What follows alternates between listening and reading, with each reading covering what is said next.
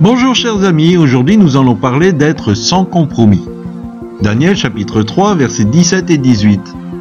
Sache toutefois que notre Dieu, le Dieu que nous servons, est capable de nous sauver. Oui, il nous arrachera à la fournaise et à ton pouvoir.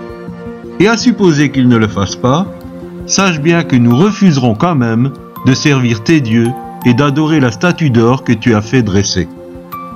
Le roi de Babylone avait fait ériger une statue, et il entendait bien que tous ses sujets l'adoreraient. Des gens, bien intentionnés, étaient venus cafeter auprès du roi que les trois amis de Daniel ne respectaient pas l'ordre de celui-ci. Sur ce, il les convoque pour les astreindre à s'exécuter.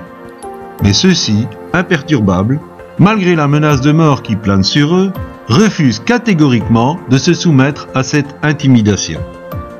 Si vous lisez la suite de l'histoire, vous verrez comment Dieu les a tirés de ce mauvais pas avec puissance.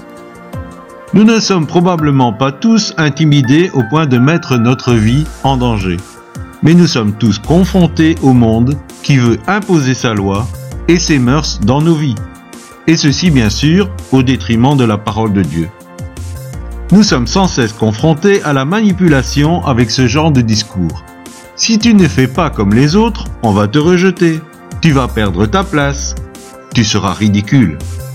Un petit mensonge, ce n'est pas si grave. Tout le monde le fait. Le but étant de nous faire entrer dans un moule qui n'est pas le nôtre et de perdre cette merveilleuse liberté que nous avons en Jésus. Nager à contre-courant n'est pas facile, et nous ne jetons pas la pierre à ceux qui ont cédé à la pression environnante. Cependant, si nous voulons retrouver notre paix et la joie de notre appartenance à Christ, il nous faut savoir trancher.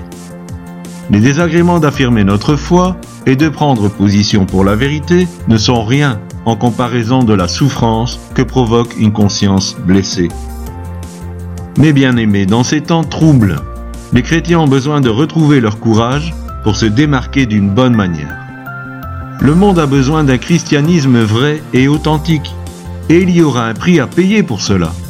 Mais soyons certains que Dieu sera en mesure de nous porter secours.